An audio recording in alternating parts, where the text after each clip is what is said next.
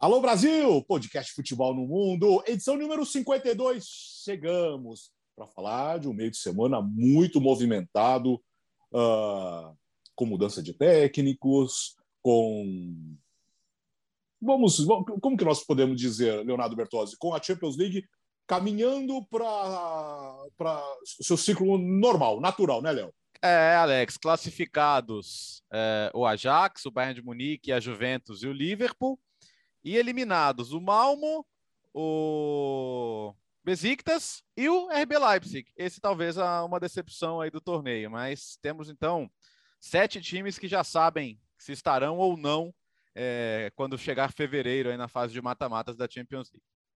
E o Milan numa situação muito delicada, muito delicada. Gustavo Hoffmann, como vai? Ah, ele voltou depois da sua jornada sensacional, espetacular. Agora ele é pai de artista, né, Gustavo? Jornada artística. Tive uma segunda-feira é, acompanhando uma bailarina que aos seis anos de idade estreou em festivais do estado de São Paulo, subiu num palco de, de um teatro municipal gigantesco, encarou aquilo sozinho. O pai, a mãe e o irmão, todo mundo nervoso na plateia e a Martina mandando ver na apresentação. Foi, foi realmente uma segunda especial. Agradeço ao Jean hoje por, por, ter, por ter feito o programa aqui conosco. Eu coloquei até o Bodoglint, né, em homenagem a ele lá no Mundo Hoffman, né? Enfim, ó, quero deixar registrado, registrada a minha reclamação formal da arbitragem do senhor Mike Oliver.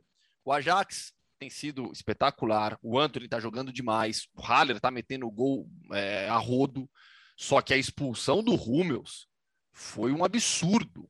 Foi um absurdo e acabou determinando muito o que foi o jogo. O Dortmund até faz 1 a 0 depois e toma virada, mas por jogar com um a menos a maior parte do tempo, né, permitiu que o Ajax controlasse totalmente a partida. Então, a expulsão com, com o VAR, sabe? O VAR, o VAR checou e avisou o Mike Oliver, nada.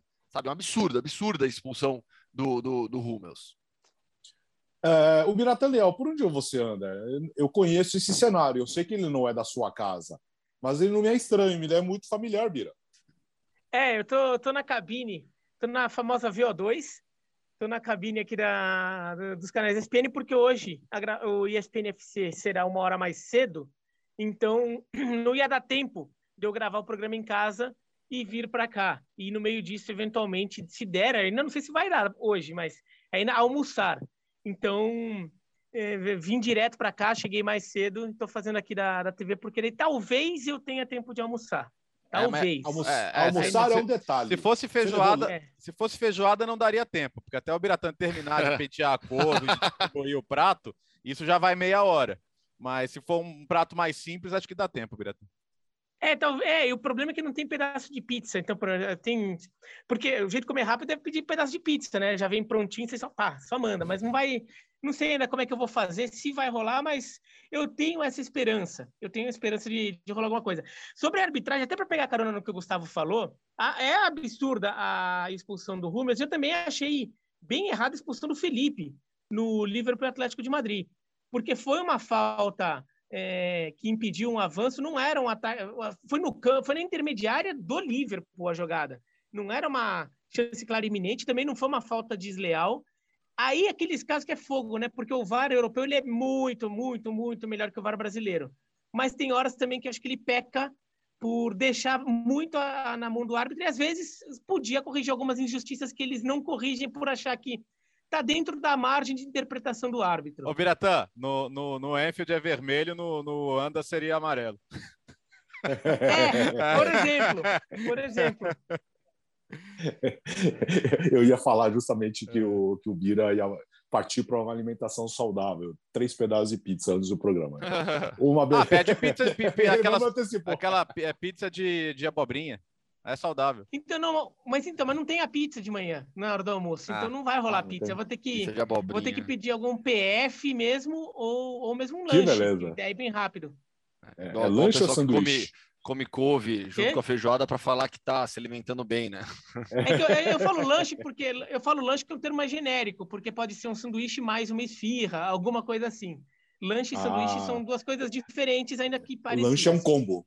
Coisas. Isso, Bom, já- é, é um- Foi, um dos meus primeiros traumas em São Paulo. Falando, ah, comer um lanche. Falei, o que, que é o lanche? Não, aí as pessoas falavam lanche como sinônimo de sanduíche, porque aqui realmente se usa assim, embora Sim. o Então, Biratã mas isso- mas isso- que não é. Alô, André Mas isso- Kifuri! Mas isso é uma adoro, coisa adoro recente. discussão. Isso é uma coisa recente. Quando eu era criança, lanche era comer um lanchinho. Tipo, comer uma esfirra é comer um lanchinho. Sim. Entendeu? Eu- Isso de um tempo pra cá que veio essa coisa de lanche é sanduíche.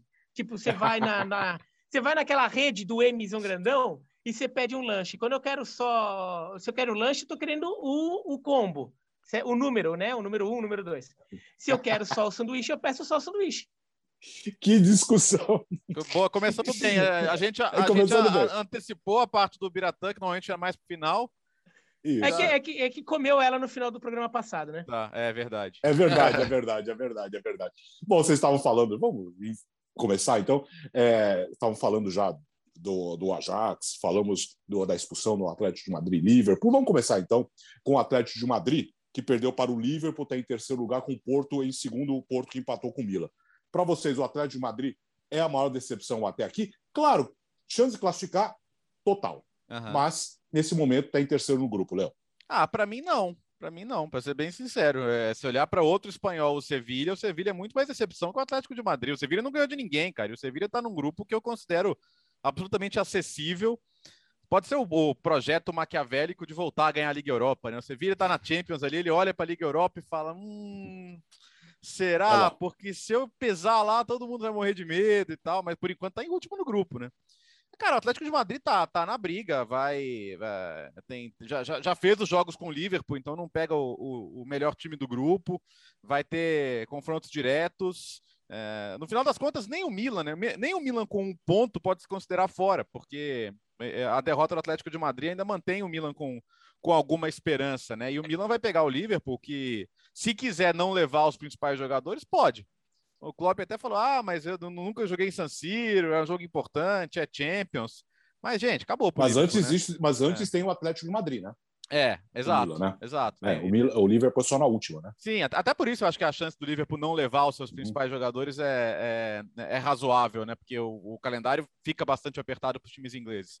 Mas tem que fazer a parte dele ah, antes, naturalmente. Agora, é, vere- veremos o que vai acontecer. O, o- acho que o Atlético, o pecado do Atlético pode ter sido o primeiro jogo ali contra o Porto, que queira ou não ganhou do Milan fora. Pode não ter feito um grande jogo ah, ah, e pode ter sido beneficiado pela arbitragem naquele jogo, mas ganhou. E, e depois os jogos com o Liverpool, o primeiro jogo foi duro, conseguiu reagir, acabou perdendo e ah, começou muito desatento. E você começar muito desatento em Enfield, você tá perdendo 2 a 0 você nem percebeu, né? A expulsão acabou o jogo.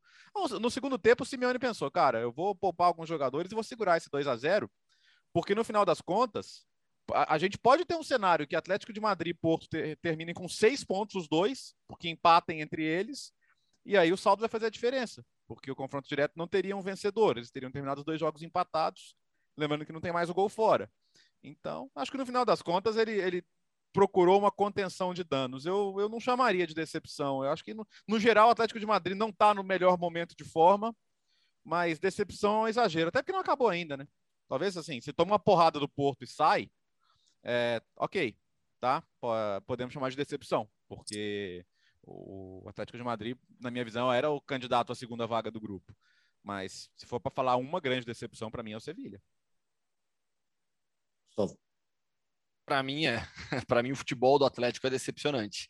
É, porque eu vamos, vamos partir da, da expectativa que você tem. Então, por exemplo, o Leipzig é outro time que decepcionou, né? O Sevilha, sem dúvida alguma. Mas qual era a expectativa que você tinha, que você que a gente tem em relação a essas equipes, né? Do Atlético, eu esperava um time brigando com os mais fortes do continente, brigando com os melhores. Não consegue, não conseguiu até aqui. É, teve a vitória sobre o Milan. Bertozzi já citou, com a questão da arbitragem, dois gols no, no- no final do jogo, um aos 52 minutos do segundo tempo. É, empate com o Porto, jogando muito mal. Contra o Liverpool, saiu atrás, como tem saído em vários jogos de La Liga, só que em La Liga consegue se recuperar, tem, tem conquistado muitos pontos saindo atrás no placar. Mas o que mais me incomoda vendo o Atlético de Madrid na Champions é o futebol apresentado, é o jogo. Né? Ontem, na, na quarta-feira, de novo, um 3-4-3 com uma variação até diferente sem bola, deixando o João Félix mais à frente, marcou muito mais um 5-3-2 do que um 5-4-1, com Correia fazendo a recomposição na segunda linha com o Coque e com o Rodrigo depois, deixando o João Félix lá na frente. Para quê?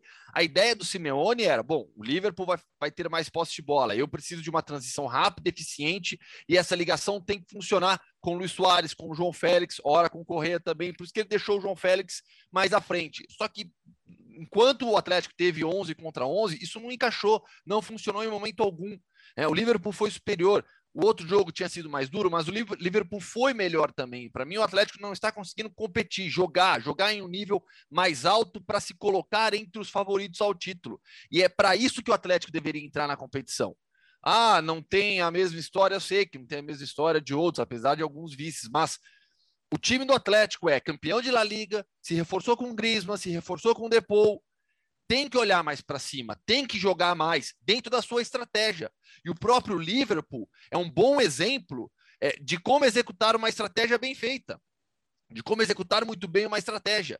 Né? O Atlético precisa olhar para o Liverpool e, e, e, entender como a equipe do Klopp consegue fazer as transições em velocidade, com intensidade. Os dois gols surgem assim: o primeiro de uma recuperação de bola no campo de defesa, e o segundo de uma transição normal de, de, de defesa para o ataque, mas em velocidade, algo que o Atlético não consegue fazer. O Atlético sofre muito para acelerar o jogo.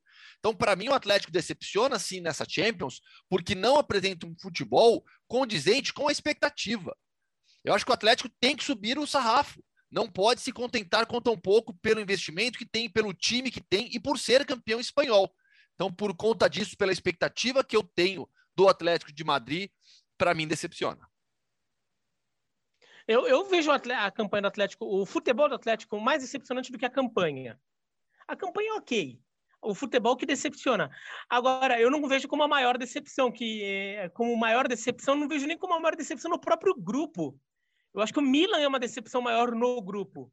O Milan dava para esperar mais. É, o, o, tudo bem que o Milan, até vejo como o, o Milan tendo sido vítima vai, de, de, uma arbitragem ruim no jogo contra o Atlético de Madrid. E contra o, o Porto que o Milan perde. E, e, contra o Porto também, é verdade. Mas, ainda assim, o Milan tinha margem ali para, pelo menos, ser ganhado do Porto agora e ter voltado para a briga, já que o Atlético de Madrid perdeu do, do Liverpool, estaria agora. Tô, tô ficando ali meio de lado, assim, que eu estou vendo o computador, que agora eu não estou no computador, eu estou no celular, né? Então eu estou vendo aqui a tabelinha. Ia ficar Porto com quatro, Real, é, Atlético de Madrid, Atlético de Madrid com quatro, Milan com três. Era só ganhar do Porto para voltar para a briga.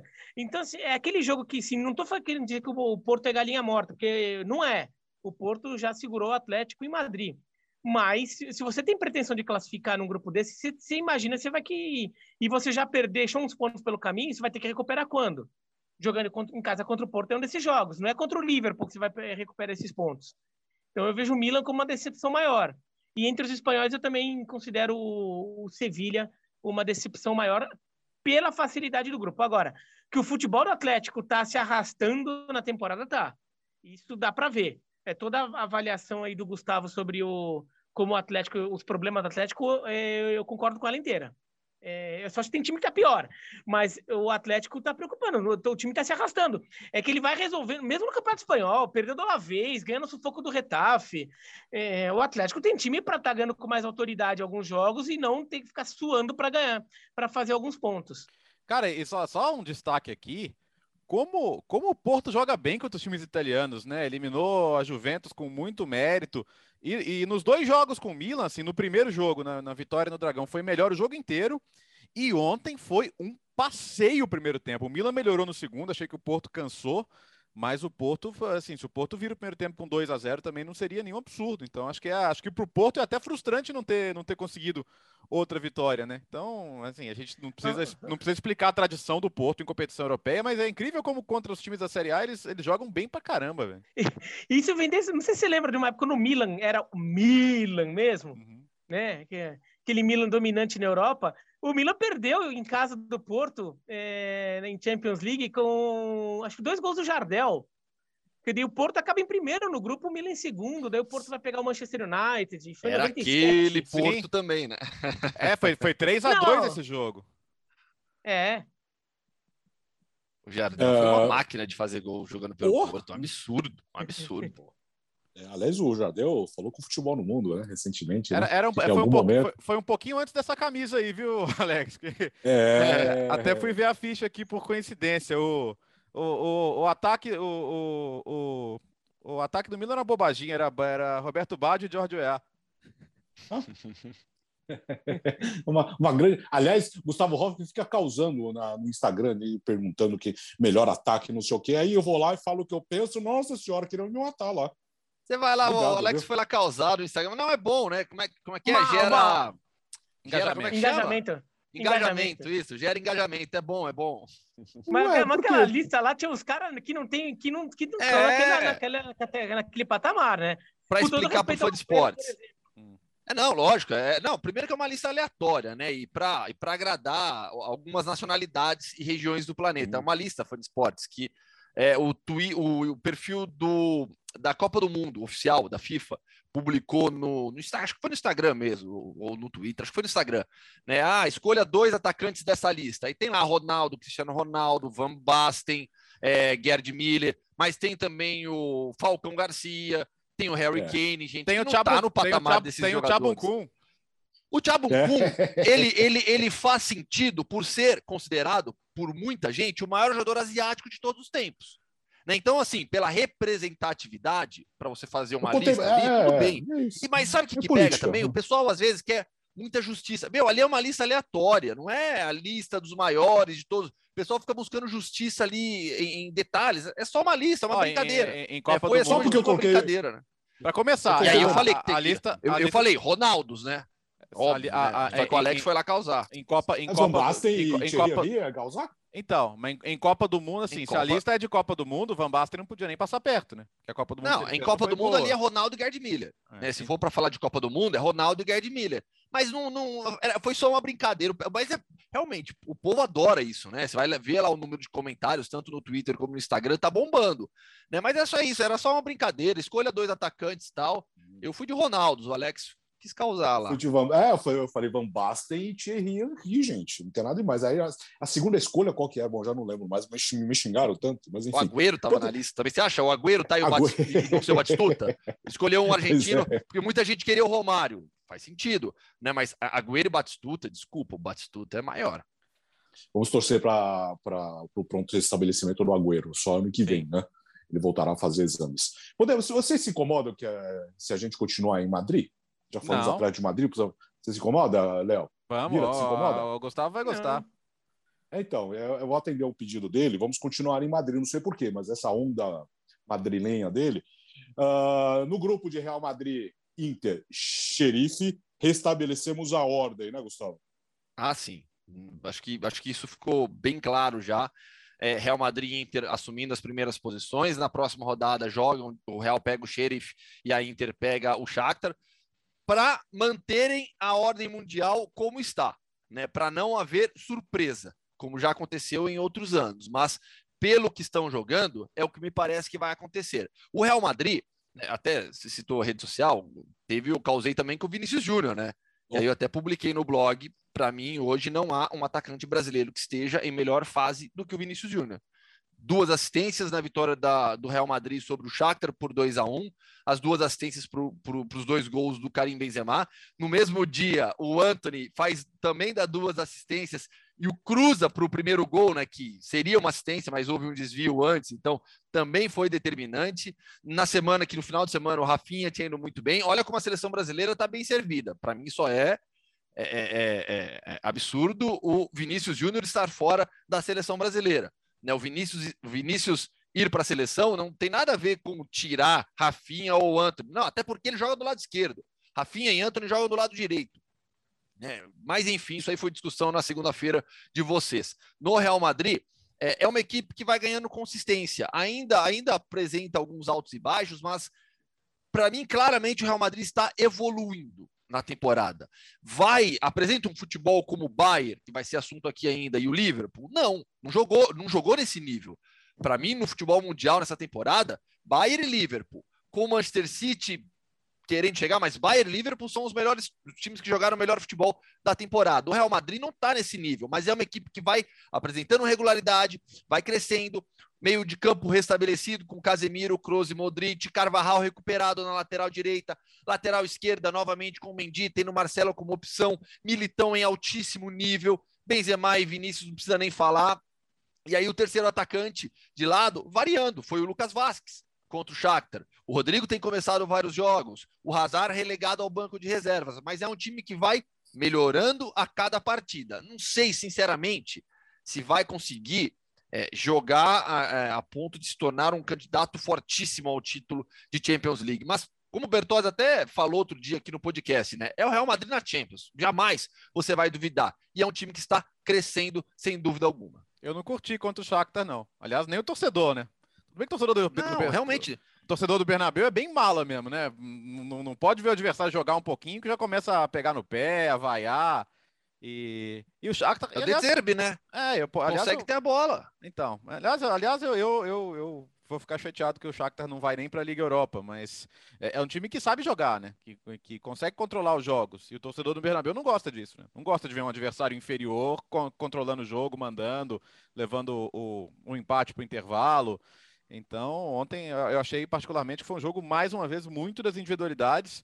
E, e Vinícius e Benzema, né, cara? O pessoal tá brincando que é a, a vitamina B, né? É, é, é um, são os dois maiores goleadores, são os dois maiores assistentes, quase tudo passa por eles. Então, na, dentro da sua provocação aí, não sei se é o melhor atacante brasileiro jogando na Europa hoje, mas é, certamente é, é, o em melhor forma, é, é porque tá, tudo, tá, tudo tá passando por ele, cara. O, sem o Vinícius em campo, seria difícil o Real Madrid ganhar esse jogo, porque eu acho que coletivamente não foi um bom jogo.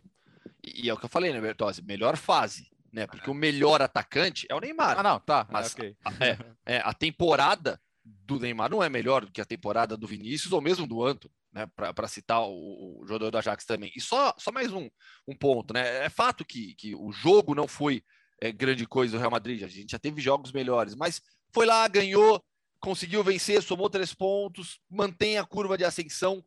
E o Casemiro. Meu, a gente, assim, a, a gente se acostumou já há tanto tempo é, ver o Casemiro jogando em alto nível que parece que é fácil, parece que é tranquilo. O Casemiro atingiu um nível de maturidade na posição dele que é absurdo. Chegou a 300 jogos com a camisa do Real Madrid, é, domina o meio-campo. Ele, ele até escrevi sobre isso também, né? Parece que ele consegue muitas vezes é, se antecipar ao que o adversário vai fazer. Isso aí é experiência, né? O domínio do campo, da sua posição, da sua função em um esquema bem estabelecido. Né? Se o Barcelona até agora não se encontrou, está lá tentando acertar com chave ainda, o Real Madrid sabe que é o 4-3-3 sem invenção, é, com as individualidades, ligação rápida com o Vinícius Júnior. Real Madrid recupera a bola, e, e contra o Shakhtar, o, o Shakhtar controlou o ritmo do jogo, o Real Madrid recuperava, o que, que fazia? Bola no Vinícius. Bola no Vinícius, por quê? Porque num contra um, na velocidade, hoje em dia, poucos jogadores têm a, têm, têm a mesma forma dele no futebol mundial. O, o interessante das assistências do, do Vinícius Júnior é que às vezes números podem até inflar a um jogador, passar uma sensação falsa, mas assim, foram duas jogadas assim inventadas pelo Vinícius Júnior.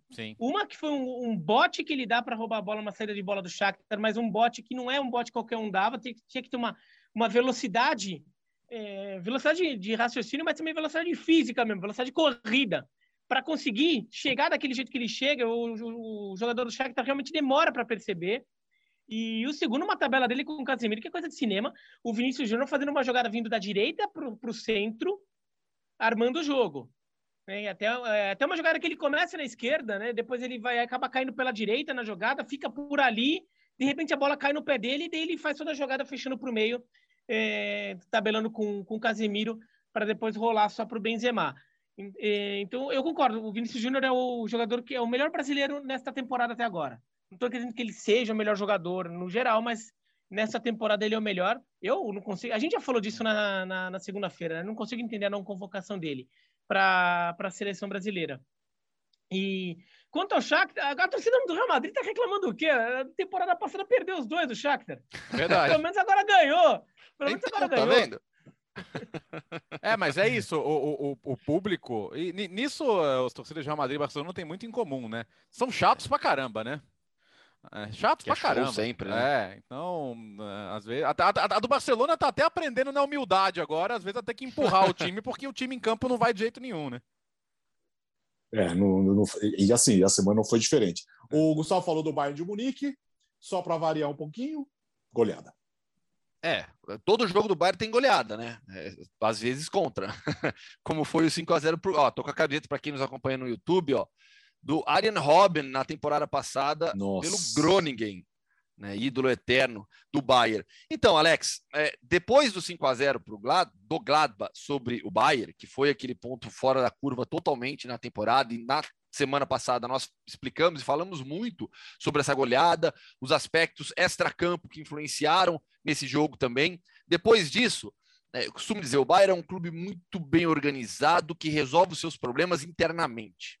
É, de vez em quando explode alguma coisa, né, como foi do Uli Hannes, mas não, com o Uli Hannes, aquilo que aconteceu da prisão, tudo não foi um problema do Bayern, né, foi um problema envolvendo o presidente do Bayern. Mas os problemas do time se resolvem lá dentro. Duas goleadas de 5 a 2 sobrou para o Union Berlim no final de semana e sobrou para o Benfica nessa nesse meio de semana na Champions League. 17 gols, igual a marca do, do Paris Saint-Germain, acho que de 17 18, que também marcou 17 gols nas quatro primeiras partidas. Thomas Miller foi banco, teve tinha problema na zaga, não tinha o Zuli e não tinha o Pamecano, jogou o Nianzu, então, é, não é um elenco com tanta profundidade assim, mas é um time que tem 15, 16 jogadores para manter o nível. Então, o Gnabry fez a função do Thomas Miller. O Bayern nem sentiu falta do Miller, né? porque o Gnabry funciona muito bem pelo lado, mas na formação dele, no início de carreira, sempre foi mais centralizado. Então, quando ele joga nessa função do Thomas Miller, naquele 4-2-3-1, que muitas vezes vira um 4-4-2 com a bola também por, por esse jogador à frente se tornar um segundo atacante com o Lewandowski, o Gnabry encaixa super bem.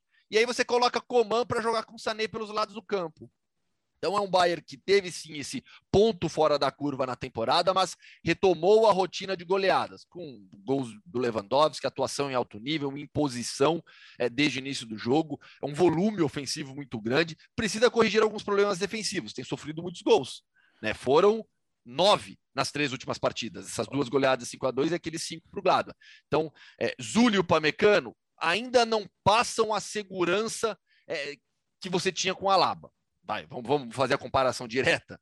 Né? O, a, a, perder o Alaba, e a gente está vendo o impacto positivo dele no Real Madrid, perder o Alaba foi algo muito grande para o Bayern. É, trouxe o Pamecano, já tinha o Zuli, mas não jogam no mesmo nível do Alaba. Então, acho que se é para olhar para o Bayern e procurar, procurar alguns pontos para evoluir, a, a, linha de defesa ainda causa algumas incertezas no Julian Nagelsmann. É, mas tá certo, porque chegar no mata-mata, você não vai conseguir fazer 4, 5 gols nos jogos. É. Né? É, então você tem que realmente. Agora que ainda estamos tá, no começo, você tem que. Se bem que o Bayern fe, fez oito uma vez no Barcelona. Né? É, então você, é isso que você ia falar, né, Alberto? Que no detalhe. Mas, foi isso que eu pensei. E, e, e, eu vi a cara do Biratão e sabia que ele estava lembrando disso. E não teve o Zuli e o Lucas Hernandes, né? não o Pamecano. O Pamecano jogou. Foi, jogou o Pamecano e o Nianzu. Não tinha o Zuli e o Lucas Hernandes. Cara, se, se demora mais. Se, se, se a votação da bola de ouro demora demora mais algumas semanas, eu tava quase começando a apostar mais no Lewandowski, viu, Gustavo? Porque tá brincadeira, né, cara? Pô. Absurdo. Você fala em inventar Nossa, gols, cara. É, é muito fácil para ele, cara. É, pô, como é que faz, velho? Como é que consegue ser, como é que consegue ter tanta, tanta frieza, tanto posicionamento, tanta tranquilidade? É absurdo, cara. Vira. Não, e, e, ainda jogando num time que favorece isso, né? Porque o Bayern é um time que joga com muito volume de jogo. Não é aquele centroavante que é muito fazedor de gols, que tem instinto, mas joga num time que joga por uma bola, vai. É.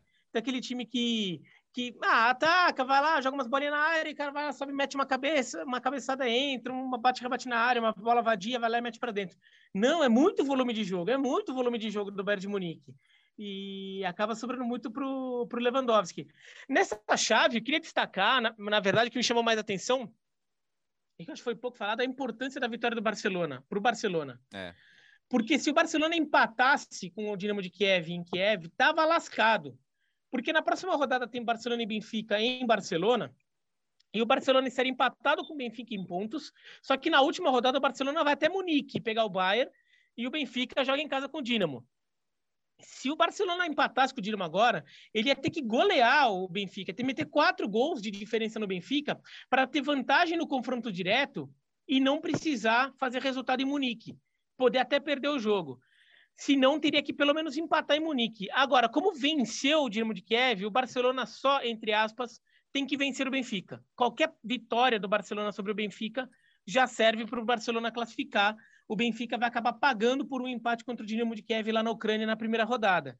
Mas a situação do Barcelona não é totalmente confortável, mas esse golzinho do Ansu Fati fez uma diferença gigantesca. É, do ponto de vista do Benfica, acho que o Benfica teve uma coisa interessante contra o Bayern de Munique. Sabia que o jogo não era para ele. O Benfica até tenta jogar com o Bayern de Munique, né? O jogo em Lisboa, principalmente. É, mas é, o Benfica tenta fazer seus gols. É engraçado que o, o Bayern de Munique estava metendo 4 a 1 agora no jogo de e tá, e tá tomando contra-ataque do Benfica. O jogo fica bem aberto com, com esses dois clubes, porque também o Benfica não teve muito pudor em tentar jogar contra o Bayern de Munique, até porque sabia que não ia fazer diferença alguma na classificação dele, né? Porque vai perder os dois jogos. Vai perder. Mas, então vou tentar jogar. Mas é muito jogar. louco isso, não é, Biratã? Assim, você vê hoje a diferença que existe do Bayern para os demais do grupo sobra, Sim. porque o Ajax está com 100% de aproveitamento também, o Liverpool também, mas vai, teve jogo. O, o Bayern não, o Bayern sobra de uma maneira em um grupo com Benfica e Barcelona, o Dinamo a gente já imaginava ali embaixo, mas sobra de uma maneira que mostra a força desse time, sabe? Isso, isso, isso impressiona demais. E o Benfica não é um time bobinho qualquer. O Benfica é líder do Campeonato Português na frente, aliás, é, tá, não tá, tá, um ponto atrás agora, né? Tá um, mas assim, briga no cabeça a cabeça com o Porto, que tá, tá ali na, na, na disputa com o Atlético de Madrid e Milan, e com o Sporting, que olha, tem chance de tirar o Borussia Dortmund. Ainda é azarão nessa disputa, mas está na briga para tirar o Borussia né? Dortmund. Aliás, é, é, a, gente, a, gente, falou, é, a gente falou de, de, de, de decepções eu acho bem, bem, bem, bem legal o trabalho do Sporting. É, é, inclusive se recuperando de uma porrada que tomou do Ajax na primeira rodada, né? Mas depois disso, pô, derrota apertada ali pro Dortmund e duas vitórias bem categóricas sobre o, sobre o Besiktas. Tá na briga sim. E, é isso, Sporting e Dortmund. Se o Sporting ganha de 2 a 0 acabou, cara. Né? Aliás, mesmo se ganha de um, de, se ganha de um gol de diferença, a diferença no saldo geral é, é de, é de seis gols, né? Então seria muito difícil também perder essa diferença, embora pegue o Ajax na última rodada. Então acho que vale, porque o trabalho do Rubem Amorim, pô, ele, é, ele quebrou um jejum de títulos, é, é um técnico jovem, é um desses para a gente ficar muito atento, porque o, o esporte, em quantas Champions ele participou aí que a gente nem lembra de que foi saco de pancada, não, não conseguiu nem, é. nem ser lembrado. Né? Não, não, não, não conseguia. E, e, perdeu o Nuno Mendes ainda pro, é. pro Paris Saint-Germain. Sim. Que, que era um dos seus jogadores mais interessantes ali pelo lado esquerdo. Mas vai dar. O... aliás, aliás o, só, só para voltar do que o Gustavo falou no começo, né, da, do Rúmeus, o, o, Dortmund está recorrendo, né? Espera que a UEFA reconheça o, o equívoco e o libere para jogar esse jogo. Uh, na Itália, nós tivemos Atalanta 2, Manchester United 2. O Cristiano Ronaldo, com dois gols, salvou a vida, a cabeça do Solskjaer. Tudo bem que deu, deu um derby de Manchester aí no fim de semana, mas o fato é que se a Atalanta tivesse vencido o jogo, como estava vencendo até o final, o United teria caído para terceiro. Tinha, hoje a Atalanta é a terceira colocada, né? Eles tinham trocado de posição. Olha a situação que o Manchester ia, ia ficaria no, no torneio, né, Léo? Alex, são, o United tem sete pontos, né? Um gol da vitória contra o Vila Real, um gol da vitória contra a Atalanta, um gol do empate contra a Atalanta. O, o, é, desses sete pontos, cinco a mais são pelos gols do Cristiano Ronaldo no final. Aí no Twitter eles falam, ah, mas não dá para saber, porque não dá para adivinhar. Não estou tentando adivinhar, gente. Eu estou falando que os gols foram no final dos jogos e, e, ele é o maior artilheiro da história da Champions. Se fosse outro atacante no lugar do Cristiano Ronaldo, eu não acredito que o United teria todos esses pontos. E é difícil acreditar que teria. Só é, é essa que é a principal questão. Foi mais um jogo. É, a gente já imaginava que esses jogos de United e Atalanta seriam um coletivo excelente contra um time que conta com, com as individualidades ou com a individualidade. Mas isso foi muito acentuado. Nos dois jogos, a Atalanta teve a bola do 3 a 1 né? Nos dois jogos. Aí vai discutir, ah, mas não conseguiu matar o jogo. É, gente, mas é isso, é, é Atalanta na Champions. Tudo que a Atalanta faz na Champions é impressionante, porque eles classificaram nos dois anos e ainda estão na briga, né? Não pega mais o Cristiano Ronaldo pela frente. O Cristiano Ronaldo não atrapalha Sim. mais a Atalanta. Agora ele só pode ajudar fazendo gol nos outros times. Então a Atalanta está na briga ainda. Né? É, é, é, frustrante demais a Atalanta ter feito só um ponto nesses dois jogos, porque, cara, um, um, dos dois jogos, pelo menos, ela merecia ter vencido. Mas isso diz muito mais sobre o Cristiano Ronaldo do que sobre a Atalanta, né? E a diferença dos técnicos fica exposta, né? É, o que é um técnico é, é, é, inteligente, estrategista, que tira o melhor dos seus jogadores, que cria a partir do talento que tem dos seus jogadores, que é o caso de Ampiero Gasperini, e outro técnico que hoje não consegue tirar mais nada né, do United. Mais nada. É, é, é difícil imaginar, pode até acontecer, acho que vai ser muito surpreendente, mas é difícil imaginar esse time do United se recuperando na temporada e jogando futebol que deveria jogar com o time que tem nas mãos do Solskjaer. É muito difícil imaginar isso.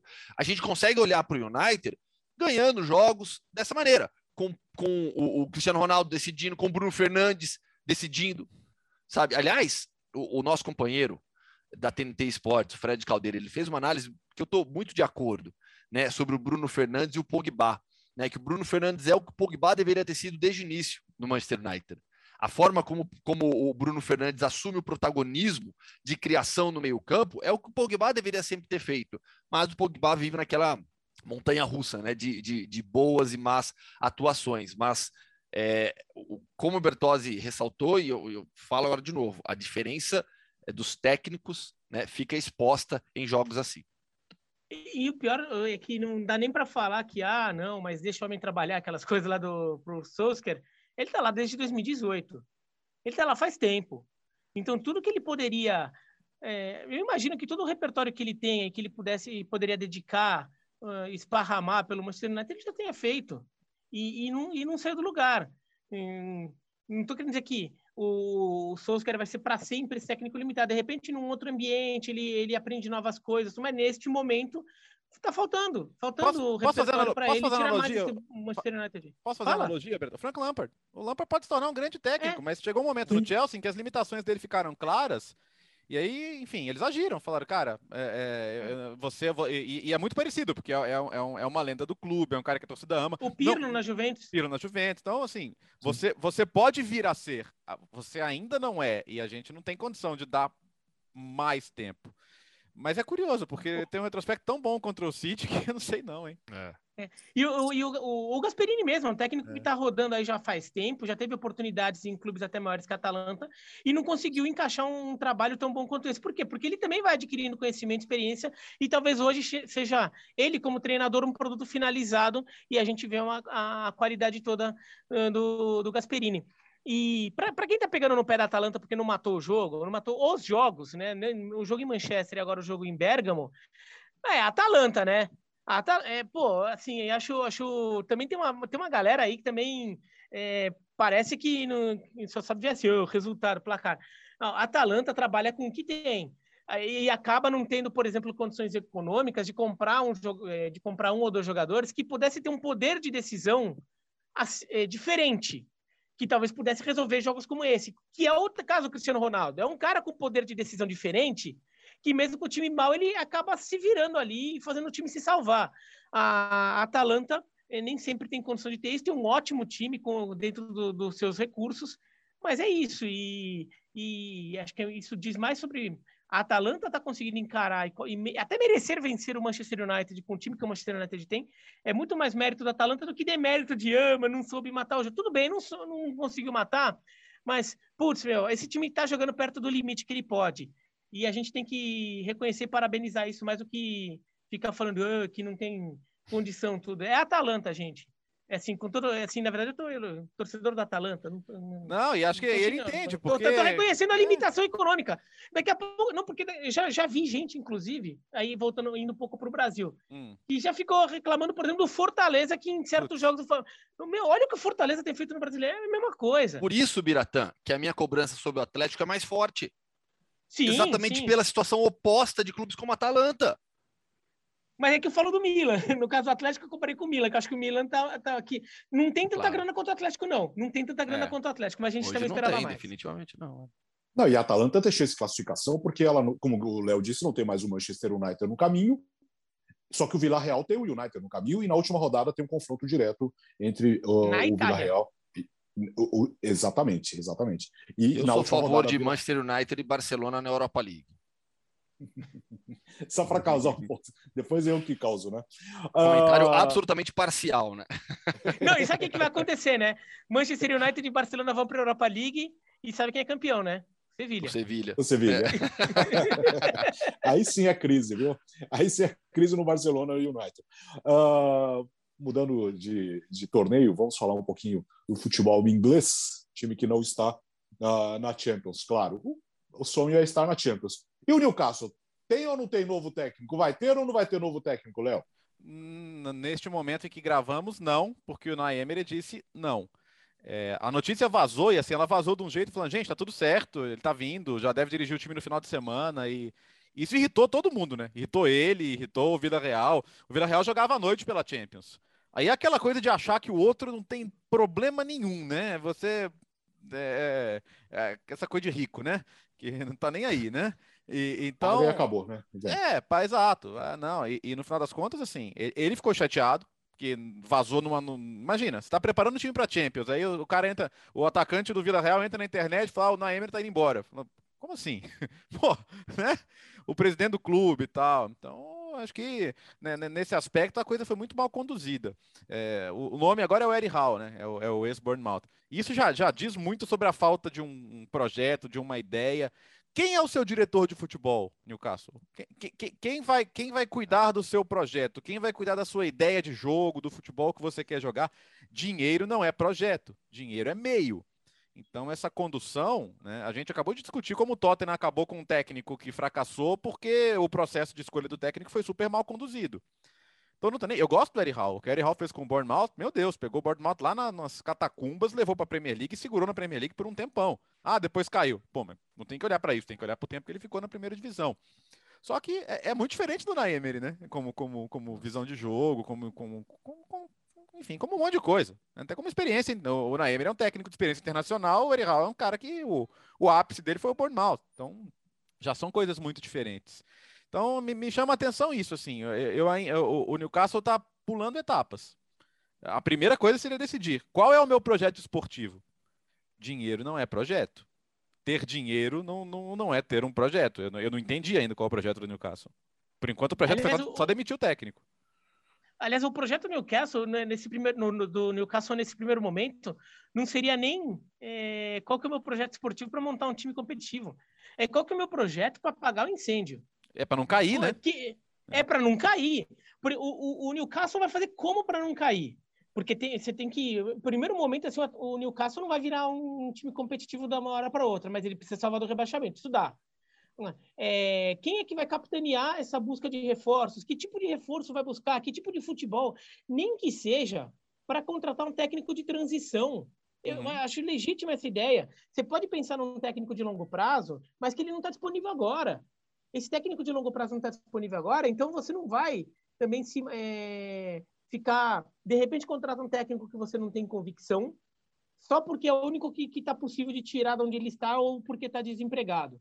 Não, vai, é, digamos que, chutando alto aqui, o técnico fosse o Klopp. Eu estou chutando uma hipótese completamente irreal, tá? É, então, Tá, então vamos tentar o Klopp para quando? Ah, vamos, o final da temporada, de repente tem uma brecha lá para tirar o Klopp do Liverpool, sei lá, vamos tentar, ok. Como é que a gente chega até lá? Tem que salvar de um rebaixamento. Não, não adianta ir, ir deixando com o interino. Se o time tivesse no meio da tabela, faltando sete rodadas para acabar o campeonato, você deixa o interino ali. Mas tem que salvar do rebaixamento. Você tem, contrata um técnico de transição para apagar incêndio. Né? E como é que vai pagar esse incêndio? Com que jogadores? Que tipo de, de, de reforço você tem que ter para depois você trabalhar um longo prazo? Nem isso o Newcastle está fazendo. O Newcastle não está fazendo nada. Está é, tá chutando para todo lado e, e, vai perdendo tempo. Vai perdendo tempo nisso tudo. O Eddie Howe pode ser esse nome, né? O Eddie Howe pode ser um cara que conhece futebol inglês, vai organizar a casinha, vai acertar o sistema defensivo do Newcastle, vai cumprir com o objetivo de permanecer, e aí, depois, quando o Newcastle é, visualizar uma possibilidade melhor de técnico no mercado, troca. Né? Falou-se em Paulo Fonseca também, mas li hoje um artigo na BBC dizendo que as conversas pararam, não avançaram, não, não, houve mais nenhum contato. E aí começa a surgir outros nomes, né? Você pega o nome do Roberto Martinez, por exemplo, está em todas, né? Todo mundo que, que, procura técnico hoje em dia fala em Roberto. Martinez, é. né? Que é o técnico da seleção belga. Mas o Eddie Howe talvez seja essa solução que, que, que o, que o Biratan citou, sabe, para resolver os problemas é, a, a, a, curto prazo. E aí depois, quem sabe, o clube pensa em um projeto de futebol que é o determinante. Na quinta-feira é dia de entrevista aí, Hoffman. Para onde nós vamos hoje, Gustavo? Para a terra dos donos do Newcastle, para a Arábia Saudita. Mas, mas, em um contexto bem diferente daquele com o qual estamos acostumados quando falamos de jogadores brasileiros na Arábia Saudita. É, o Gelson, ex-meio-campista do Retrô do Remo, não foi jogar na primeira divisão da Arábia Saudita, foi para a segunda divisão. E essa realidade que ele explica para a gente é bem diferente. Roda a vinheta. Então vamos lá, diretamente da segunda divisão saudita. Hoje é dia de Mundo Hoffman Entrevista. Vamos para a Arábia Saudita, fã de esportes, bater um papo com o Gelson, meio-campista brasileiro, que chegou faz pouco tempo no futebol saudita. Gelson, tudo bem? Um grande prazer falar contigo. Tudo bem, tudo bem, pessoal. Aqui é o Gelson, é, volante, volante meia do, do Dreia Futebol Clube aqui em Riad. Pois é, adoramos pronúncias aqui no podcast de Futebol no Mundo. Então vamos lá, qual é a pronúncia correta do seu time? Dreia. Dreia. Tá vendo? Se a gente pega aqui em português e quer ler, vai falar Aldiria. Aldreia. Yes, yes. Aldreia, é, cheguei, então, né? Eu cheguei, eu cheguei aqui e falei, falava assim, né? Logo, logo eles me corrigiram. é importante falar o nome do time certo.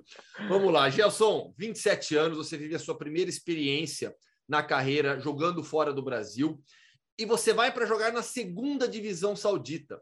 Né? Estamos acostumados aqui a ver jogadores brasileiros é, saindo do Brasil ou de outros clubes na, na Europa, indo para a Arábia Saudita para jogar na primeira divisão. Mas o universo da segunda divisão tem muitos jogadores brasileiros também. Na, na pesquisa muito, que eu fiz, muito, muito. mais de 30 jogadores brasileiros na segunda divisão. Então, fala um pouquinho para mim dessa sua chegada na Arábia Saudita e essa adaptação na segunda divisão do país. Cara, aqui o primeiro impacto que eu tive foi o clima, né?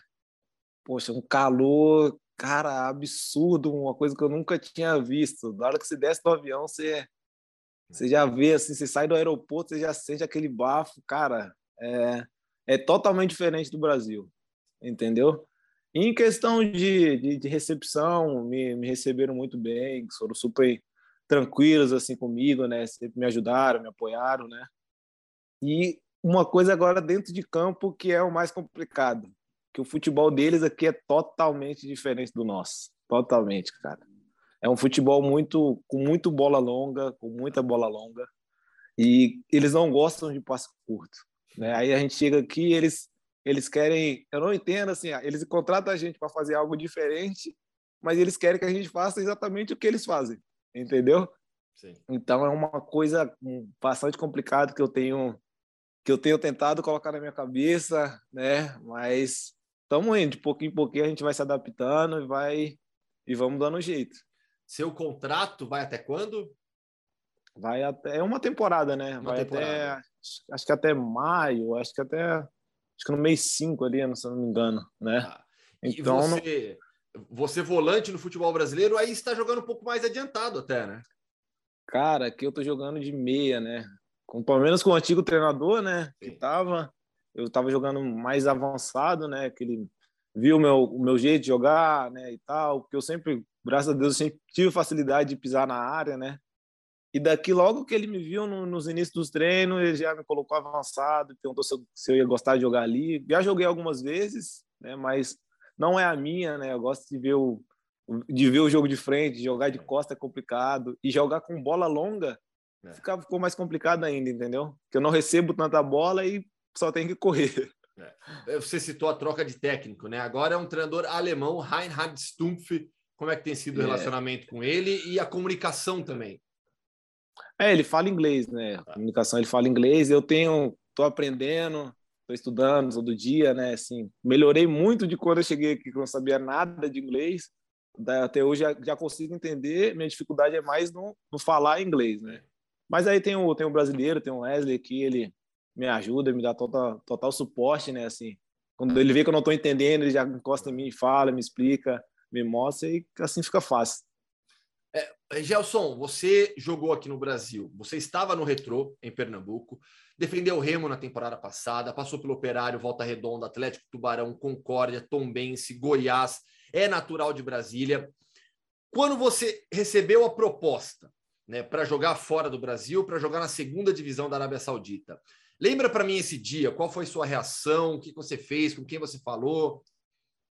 É, quem fez, quem me mandou a mensagem foi meu empresário, né? Assim, já vinha de um bom momento no retrô, né? Tava fazendo gols, assistência, né? Totalmente feliz, adaptado, clube maravilhoso, cara. Que, que eu tenho contrato até hoje, né? Na verdade, eu tô de empréstimo aqui, né? Eu vim emprestado. Mas quando eu, quando eu fiquei sabendo, cara, foi sorriso de, de orelha a orelha, uhum. porque era um sonho que eu, que eu sempre tive. Eu sempre soube que nunca ia ser mil maravilhas, né?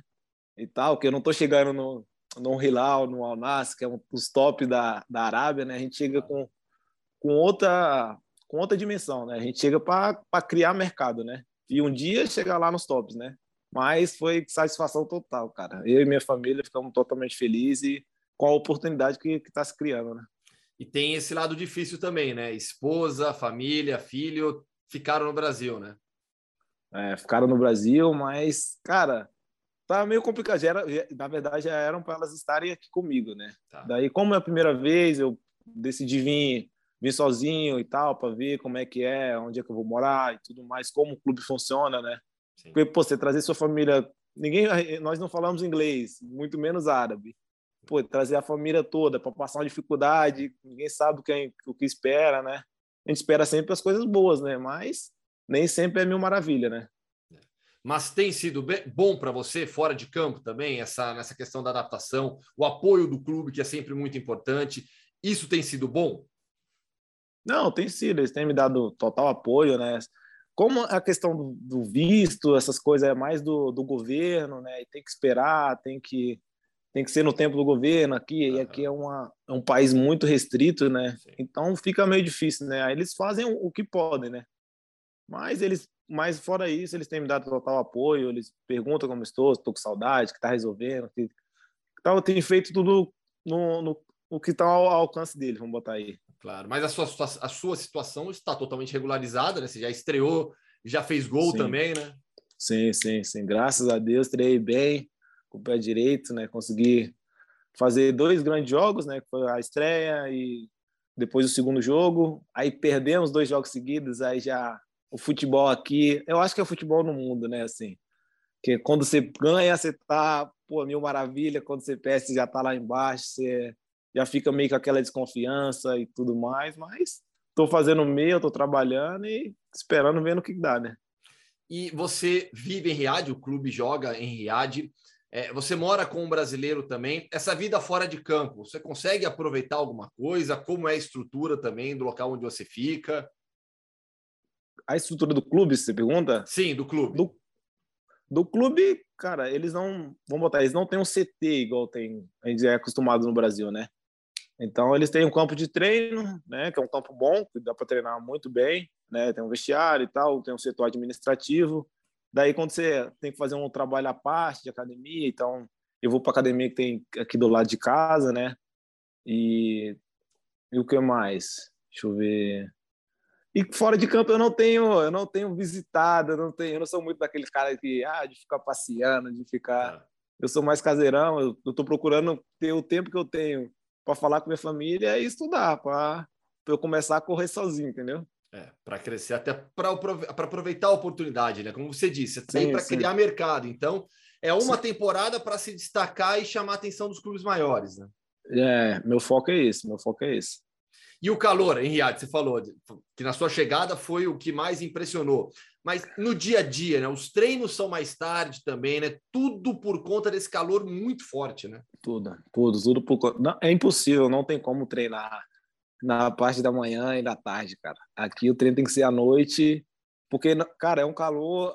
Cara, você não consegue na esquina. assim. Hoje em dia, agora, nesse mês, a partir desse mês, dezembro, acho que já começa o frio, assim, né? Começa a bater um frio, então tá mais tranquilo desde o dia que eu cheguei. Eu acho que é o período mais tranquilo, assim. Mas, cara, mas ainda não dá para treinar à tarde. O sol é muito quente, cara. É. Parece que o sol é mais próximo, na moral.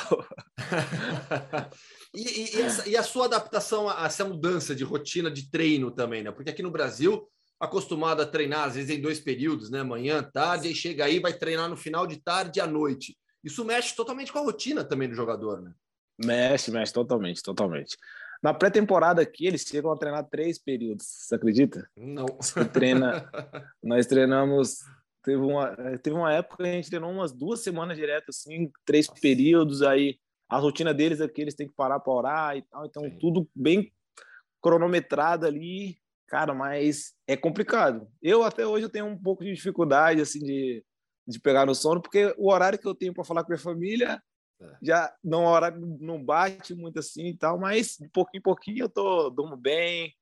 Não tem, o que não tô te falando, não tem muito o que fazer aqui durante o dia para mim, né? Eu não vou ficar passeando, não faço muita coisa, então eu acordo, faço meu, minhas, minhas refeições, estudo e vou para o treino. E sobre a realidade financeira, né? Porque chama a atenção, né, do público em geral. Pô, o Gelson, um jogador brasileiro, sai daqui do futebol brasileiro, vai jogar na segunda divisão da Arábia Saudita. Tudo bem que Sim. ganha em dólar, né? E, e, o dólar hoje em dia aqui no Brasil tá, tá para quem recebe em dólar tá bom, né? Para o contrário aqui para quem tem que gastar em dólar fica complicado. Mas qual é a realidade financeira? Eu sei que já passou por tantos clubes, estava bem no Retrô, tem contrato com o Retrô, já passou pelo Goiás também, um clube outro clube importante do futebol brasileiro. Qual é a realidade financeira para o jogador brasileiro que vai jogar na segunda divisão saudita? Cara, não, não vou mentir para você. Aqui nós vemos, a gente está vindo pelo fato de ganhar um pouquinho a mais do que no Brasil. Tá. Claro, eu estava eu tava no clube, no meu momento, eu estava no clube de Série D, né? Que era o Retro, um clube em crescimento, né? Recebia bem também, pagava tudo direitinho, não, não tinha problema nenhum com essa questão, né? Como que tem muito clube no Brasil, que, que você sabe como é que é, né? Você, você vive o mundo da bola, né? Sim. Que infelizmente não paga e tal, aquela burocracia toda, mas aqui pagam certinho, pagam bem, que é o que é, que é o que a gente procura, né? A gente veio aqui para tentar juntar um dinheiro, que a carreira já é curta, né? Sim. E continuar no mercado e daqui para os países mais próximos ou ficar aqui mesmo, né? E não voltar para o Brasil, pra... porque no Brasil é muita insegurança, cara. Eu acho que todo todo mundo, todo jogador brasileiro que vem para cá, acho que vem com esse pensamento, entendeu? Para a gente fechar, Gelson, projetando a sequência da carreira, é, essa temporada para tentar conseguir dar esse salto maior você vai esperar é, entender o que vai acontecer ao final para decidir se a família vai junto, se não vai, porque também é complicado ficar promovendo esse tipo de mudança o tempo todo, né?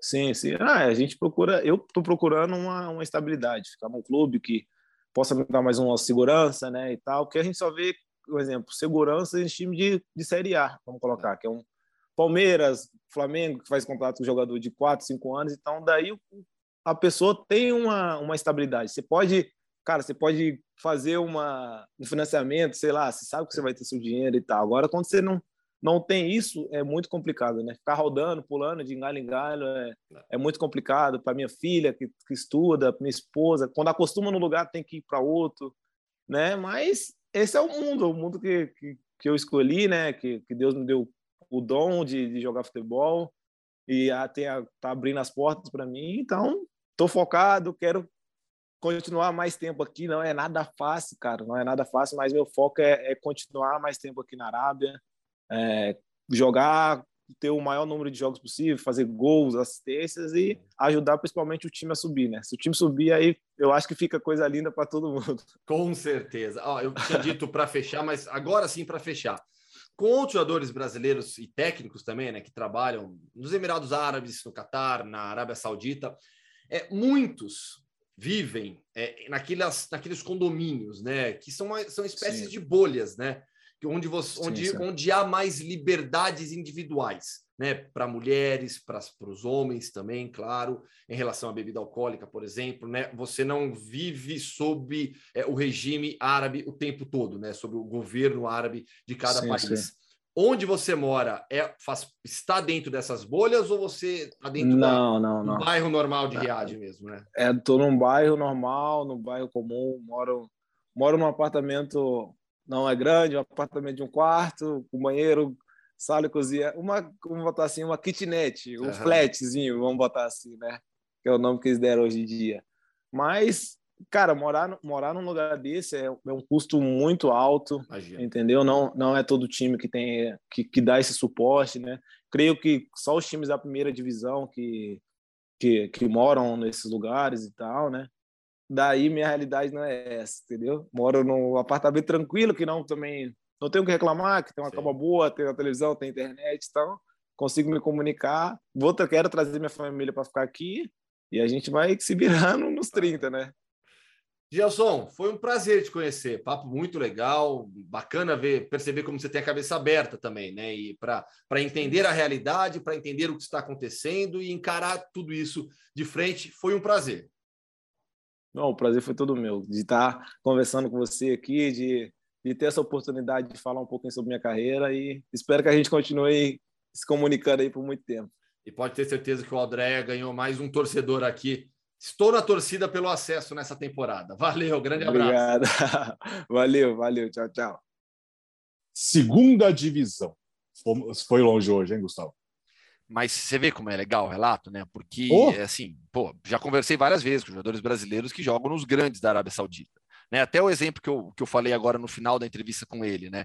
Esses jogadores que chegam para ganhar milhões e milhões moram em condomínios que são bolhas dentro da, da, da, da- de Riad. E ali você consegue até manter um pouco da cultura ocidental, com mais liberdades indi- individuais para mulheres e homens. Né? O Gelson não, o Gelson não vive essa realidade, mora em um apartamento normal de Riad. Né? Então foi, foi bem legal o papo, mas um- o que, mais, que eu mais gostei, cabeça aberta. Cabeça aberta para encarar o desafio e ciente da oportunidade que ele tem pela frente. Vamos liberar o, o Bira para o almoço, É. porque daqui a pouco ele tem ESPN FC, o Léo tem é, Europa League. Estamos na quinta-feira, na parte da manhã, na hora do almoço, gravando o podcast Futebol no Mundo. Bira, vá almoçar. Vai fazer seu Opa, vou lanchinho, mesmo. vai. Vou mesmo, tô com fome. Eu não sei o que, que ainda vou. Ainda tô pensando aqui o que, que eu vou, vou resolver aqui, mas estou indo. Léo, estará logo mais na Europa League na ESPN Brasil. Muito bem. E também temos Libertadores Feminina, ô Alex, com todos os jogos no Star Plus, o Fox Sports também. Qual jogo você estará mesmo? Corinthians e São Lourenço, 5 e meia da tarde. Corinthians, o Corinthians, Corinthians o é o, Timão. o Corinthians é o favorito, tem a Ferroviária, que é atual campeã, e tem o Havaí Kinderman também. São três brasileiros e boa chance aí de termos um confronto entre brasileiros, entre brasileiras, no caso, né? Decidindo o título. Coringão. Tchau, Gustavo. Quem estiver ouvindo agora o podcast já saberá todos esses resultados. Não, vamos entrar cedo constar. hoje.